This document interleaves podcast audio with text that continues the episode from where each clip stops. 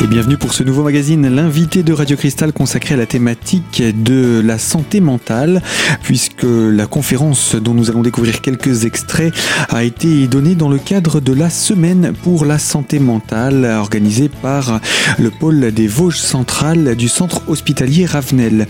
C'est donc le docteur Patricia Bujon-Pinard, qui est psychiatre, qui vient présenter aujourd'hui la thématique du burn-out. Nous la laissons introduire ce sujet. Je tiens tout à remercier euh, le service et surtout les gens qui m'ont aidé euh, par rapport à pour que je prépare euh, cette cette présentation de ce soir. Alors que ce soit les soignants ou les secrétaires aussi, parce que je suis pas très douée dans les PowerPoint, donc je tiens à les remercier et tous ceux qui m'ont aidé directement et indirectement. Voilà, donc ce soir, comme vous voyez, je vous on vous a mis le titre, c'est Burnout, Bore-out. Donc, euh, je reviendrai sur ces termes qui sont des termes euh, d'anglais. Alors, le travail occupe, je pense que c'est pas une découverte pour vous, la moitié de notre vie d'adulte et en fait pour certains euh, beaucoup plus. Il occupe une place centrale dans l'existence humaine. Il représente un phénomène social qui concerne tous les registres de l'existence, au croisement de l'être humain et de l'être social. Aujourd'hui, j'aborderai euh, le thème en tant que médecin psychiatre, bien sûr, donc surtout dans l'axe des problèmes de la santé mentale au travail. En effet, euh, chacun, en fonction de la place où il se trouve et du regard euh, qu'il porte sur le travail, de façon tout à fait différente. En tout cas, en ce qui me concerne, vous comprenez bien que en tant que psychiatre, psychothérapeute, ce que je suis amené à voir rencontrer, c'est des gens qui souffrent sur le lieu du travail, qui ont une souffrance psychique euh, au niveau du travail. Mais par exemple, pour les entreprises, je vais vous dire des mots, je pense, qui vont vous parler, c'est rentabilité, organisation, gestion des ressources humaines. En fait, dans les entreprises, tous les aspects euh, existentiels ou subjectifs, en fait, sont peu souvent abordés, voire régulièrement mis de côté, sauf euh, ces éléments sont abordés lors d'un état de crise, ou alors, comme vous avez pu le voir dans les médias, quand il y a un suicide dans une entreprise, à ce moment-là, on s'en préoccupe.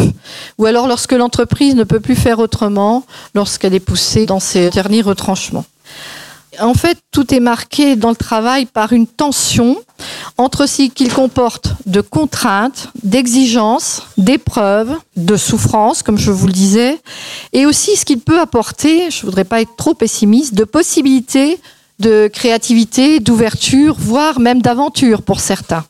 Donc le travail peut être facteur de réalisation de soi-même ou de destruction à titre individuel d'une part, et de l'autre, c'est un élément sociétal important de production. Alors cette multidimensionnalité contradictoire conduit inévitablement à une approche pluridisciplinaire. Bon, comme je vous le précisais tout à l'heure, donc j'insiste vraiment, je ne porterai pas de jugement, je pourrais aborder des côtés euh, de sociologue, etc. Mais c'est juste des recueils que j'ai pris.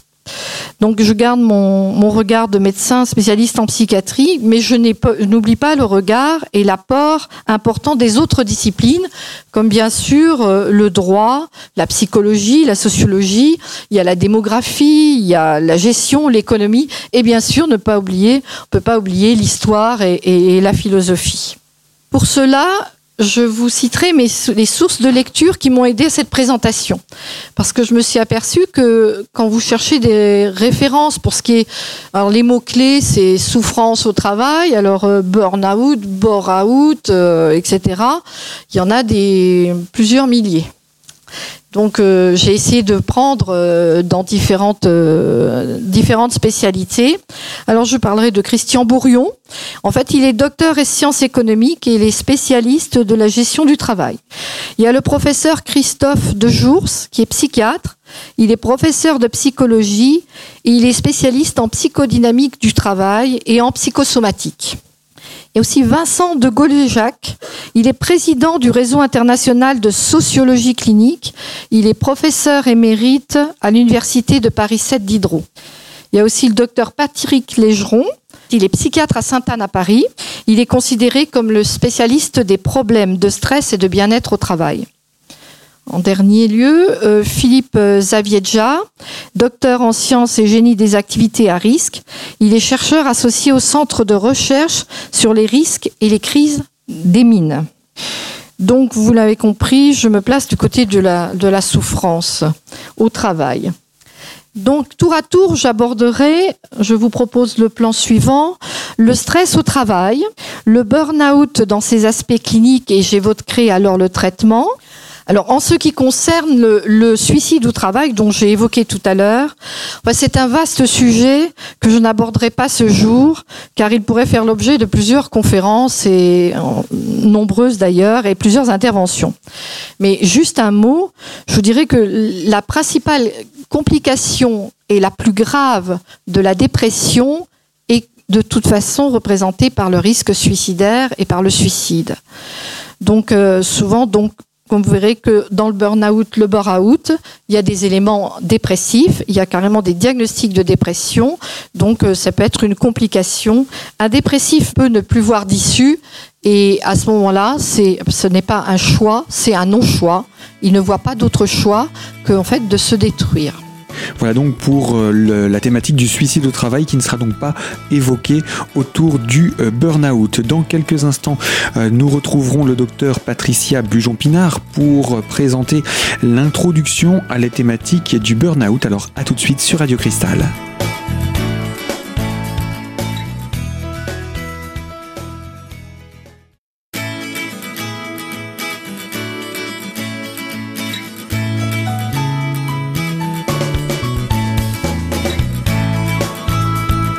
De Radio Cristal sur la santé mentale et plus particulièrement le burn-out, c'est le docteur Patricia Bujon-Pinard, psychiatre, qui nous parle pour ces prochaines minutes eh bien de ce qui mène au burn-out, à savoir le stress au travail. Le stress est une grande fonction de l'organisme humain. Alors c'est une réaction de notre organisme pour s'adapter aux menaces et aux contraintes de notre environnement. En fait, les scientifiques parlent de réaction d'adaptation on utilise souvent un même mot pour désigner plusieurs réalités. Ainsi, on désigne par stress, en fait, les causes du stress. Une machine qui tombe en panne, un verre qui nous échappe et qui se casse, c'est pas du stress, mais en fait, ce sont des stresseurs. Et là, ça peut être clairement un être humain qui est stresseur. Alors, je vous propose une citation de, de Darwin. En fait, la réaction de stress est l'ensemble des manifestations physiques et psychologiques qui s'opèrent en nous à la suite de l'action des stresseurs. De même, le fait de mal dormir, d'être anxieux, d'avoir des troubles digestifs, d'avoir des douleurs musculaires, en fait, ce sont les conséquences du stress. Donc, pour le stress au travail, il existe une chaîne, les stresseurs qui entraînent une réaction de stress, et on en a des conséquences euh, qui s'inscrivent dans notre esprit et dans notre corps. Au niveau du travail, le travail ne fait pas souffrir en lui-même. Le travail, euh, c'est un objet, une action, etc. Ça ne fait pas souffrir. Mais le stress au travail peut faire souffrir. Ainsi, des études ont été menées depuis 1998 ont montré que l'on peut s'adapter 5 à 7 stress par semaine. Là, on y arrive, on arrive à s'adapter. Mais ce qu'il y a, c'est qu'il faut savoir que dans les études, on a montré que dans les entreprises, des gens sont soumis jusqu'à 50 stress par jour ou tous les deux jours. Ce qui entraîne un stress chronique. Donc la difficulté, c'est de devoir tout le temps s'adapter en permanence ce qui demande de l'énergie et euh, ce qui peut entraîner euh, des difficultés. Alors, des réactions de stress trop intenses. Alors, c'est le problème, c'est trop intense, trop fréquentes, trop prolongées, donc ont des effets négatifs sur notre santé, parce que constamment, on essaye de s'adapter. Alors, notre santé physique, bien sûr, le stress, on sait depuis longtemps, que les cardiologues le savent très bien, que le stress peut augmenter les risques cardiovasculaires. Par contre, ce qui est aussi très connu, c'est tout ce qui est, alors ça c'est connu euh, surtout des kinésithérapeutes et je veux dire euh, de tout ce qui est la médecine euh, physique, toutes les, les douleurs musculo-squelettiques. Il faut savoir actuellement que à la sécurité sociale, la première dépense dans le coût de la santé, c'est les troubles musculo-squelettiques. On appelle musculo-squelettique, c'est tout ce qui est ben, lumbago, contracture, torticolis, enfin, vous voyez, je veux dire tout ça. Il y a aussi sur notre santé euh, psychique. Actuellement, selon les enquêtes, il y aurait 17% des salariés actuellement qui seraient sous antidépresseurs et entre 10 et 20% des salariés qui souffrent de dépression, d'anxiété ou d'épuisement professionnel. Parce que les gens peuvent être sous antidépresseurs, mais actuellement, certains antidépresseurs euh, sont utilisés dans les troubles de l'anxiété généralisée. C'est une indication euh, reconnue. Alors, le concept de burn-out est apparu assez récemment dans les environnements de travail, comme je vous le disais. En fait, ce sont des manifestations d'épuisement professionnel. Parce que je pense qu'on n'a peut-être pas besoin d'aller voir outre-Atlantique des termes. Je pense que ça peut nous parler l'épuisement professionnel. Le burn-out désigne donc un état psychologique, émotionnel et physiologique résultant de l'accumulation de stresseurs professionnels variés. On peut avoir des réactions banales de stress. Par exemple, vous êtes en voiture, quelqu'un traverse brutalement devant vous. Ben, vous avez une réaction de stress. Donc ça, ça vous parle parce qu'en fait, vous avez une réaction de stress, mais vous ne le dites pas comme ça. Hein. Euh, d'abord, vous avez très peur, vous avez un sursaut, Hein, ce qui est normal. je ne parle pas du stress de la personne qui a failli se faire écraser, mais elle a même réaction physique. Hein. Vous pouvez avoir le cœur qui bat très vite, euh, vous pouvez avoir des transpirations, vous pouvez vous mettre à trembler, enfin, etc. Puis après, par la suite, vous pouvez même avoir un trouble digestif, euh, je veux dire, euh, trouble du transit. Donc ça, on arrive à le gérer. Après, ça passe au bout d'un certain temps, au bout de quelques heures, parce que ça dépend de l'intensité du stress, hein, parce que si ça dure euh, que quelques secondes. Mais si ça se répète continuellement, hein, vous imaginez, s'inscrit dans la durée, c'est là que c'est vraiment dangereux pour la santé. Trop de travail, trop souvent, trop longtemps. Trop de travail, c'est la surcharge au niveau du travail. L'épuisement entraîne l'épuisement professionnel qui touche surtout des personnes engagées fortement. Ça, c'est le deuxième élément qui me paraît important. Je reviens un petit peu sur, l'histoire du burn-out qui a été très bien décrit par le professeur de Jours et c'est apparu dans les années 70. Apparemment, on n'en parlait pas du tout. Alors, en fait, ça concernait surtout des salariés qui étaient engagés dans ce qu'on appelle la relation d'aide. C'était souvent des, soignants, des travailleurs sociaux, des éducateurs. Et on a décrit un, épuisement particulier et on l'a situé au niveau quand on s'est préoccupé. Vous savez, dans les années 70, on en a plus parlé. Pas qu'on s'en est pas préoccupé, mais au niveau des toxicomanes. Et les soignants entre eux s'habituaient à dire euh, il est burn-out. En fait, ça veut dire il est grillé. Hein. C'est-à-dire qu'il ne trouvait plus de solution. Parce qu'en fait, la toxicomanie fait partie des pathologies chroniques où il faut toujours recommencer, toujours reprendre. Il y a beaucoup de rechutes. Et cette pratique langagière, en fait, euh, qui se disait entre eux, les salariés, après, ça, les a touchés eux, parce qu'il n'y a rien de plus épuisant que tout le temps s'adapter et essayer de trouver de nouvelles ressources pour toujours soigner et aider ses patients. Donc les soignants épuisés ont dit on commence à dire bah, je suis en burn-out, se comparant par là même avec les, les patients et les sujets dont ils avaient la charge. Donc, comme vous pouvez le voir, le premier élément fondamental du burn-out, en tout premier lieu, en amont, c'est la perte de la motivation. Et ça entraîne des difficultés à travailler. On est parce qu'il faut toujours se mobiliser. Puis on a eu tendance à étendre le champ d'application du burn-out en extension à la sphère des relations de service. Donc c'est là qu'on a attendu au niveau des fonctionnaires, au niveau du secteur commercial.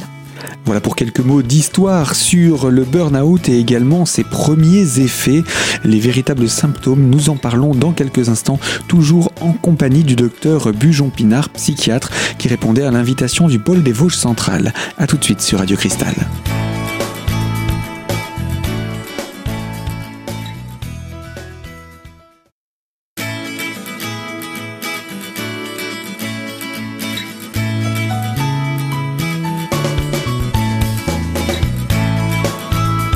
L'invité de Radio Cristal, la santé mentale et plus particulièrement le burn-out à l'honneur. Nous accueillons le docteur Patricia Bujon-Pinard, psychiatre, qui nous parle du burn-out donc.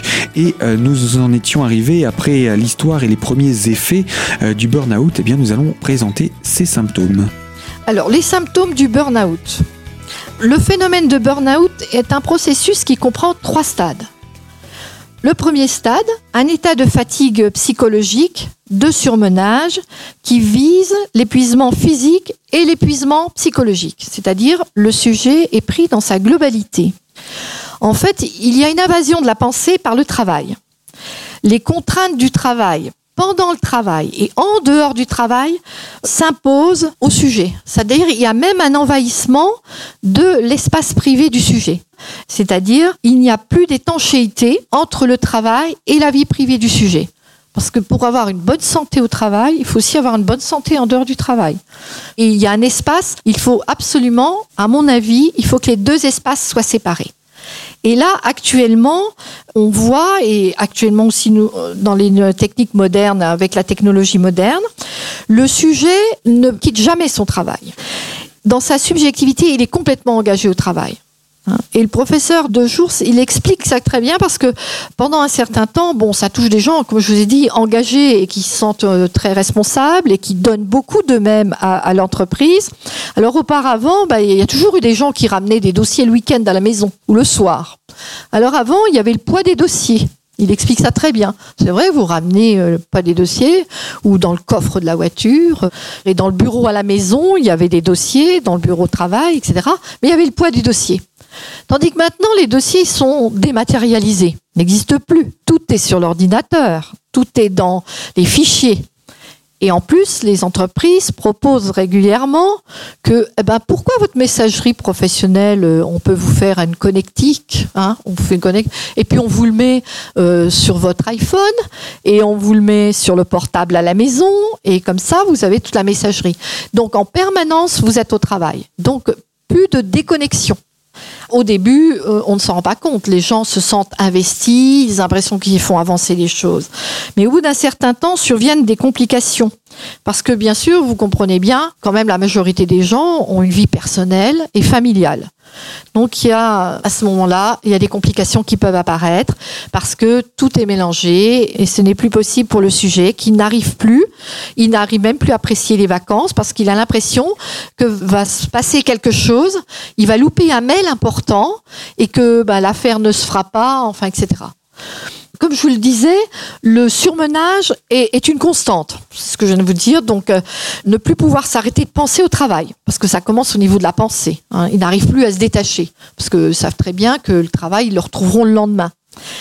Et en fait, les autres activités, alors au départ, ils pensent qu'ils n'ont pas le temps en fait, ils n'arrivent plus à se détacher. Même s'ils vont faire du sport le week-end, bah, sur le cours de tennis, on voit, sur le bord du cours de tennis, il y a l'iPhone et hop, entre deux, euh, on continue à envoyer des mails et on envoie surtout copie à son N plus 1 pour être sûr euh, qu'il l'ait reçu et qu'il n'ait pas une mauvaise opinion parce que dans les open space, en fait, celui qui est à côté de vous, euh, il pense que vous pouvez lui prendre sa place, enfin, etc. Il y a une grande concurrence. Hein. Alors, on a l'impression que c'est une grande convivialité, mais pas du tout. Alors le sujet, il va perdre progressivement son capital énergie. Il s'épuise.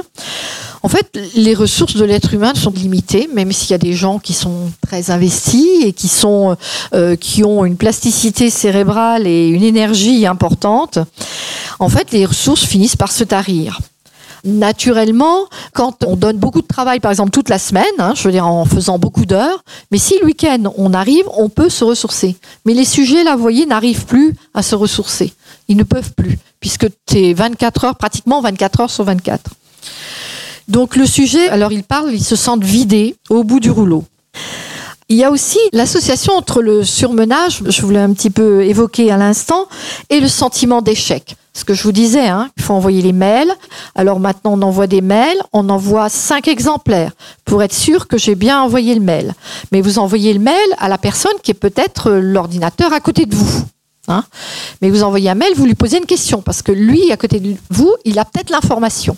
Donc vous lui envoyez un mail, vous posez la question, mais comme celui qui est à côté de vous, et c'est le management est fait comme ça, euh, a aussi pense qu'il peut avoir besoin de votre information, avant les gens se parlaient.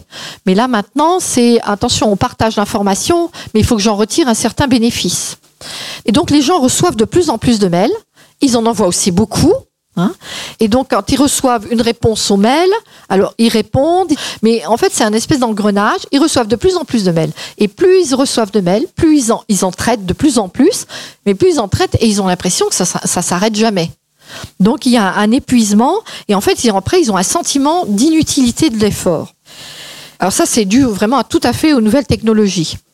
À ce moment-là, le sujet se retrouve, mais au début, il s'en aperçoit pas, se trouve écartelé, tiraillé, entre ce qu'on lui demande ou ce qu'il croit qu'on lui demande de faire. Parce qu'il y a ça aussi, parce qu'il y a des gens qui ont des postes à responsabilité, ils ont des missions particulières.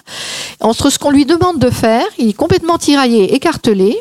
Entre ce qu'on lui demande de faire et ce qu'il peut faire. Donc à ce moment-là, on passe au deuxième stade, qui est en fait l'état de dépersonnalisation. Eh bien, ce deuxième stade, nous aurons l'occasion de le retrouver la semaine prochaine en compagnie du docteur Bujon-Pinard, qui est psychiatre et qui répondait euh, à l'invitation du pôle des Vosges centrales du centre hospitalier euh, de Ravenel, une conférence qui été donnée dans le cadre de la semaine de la santé mentale. Alors moi, je vous dis à la semaine prochaine pour retrouver la suite autour de cette thématique.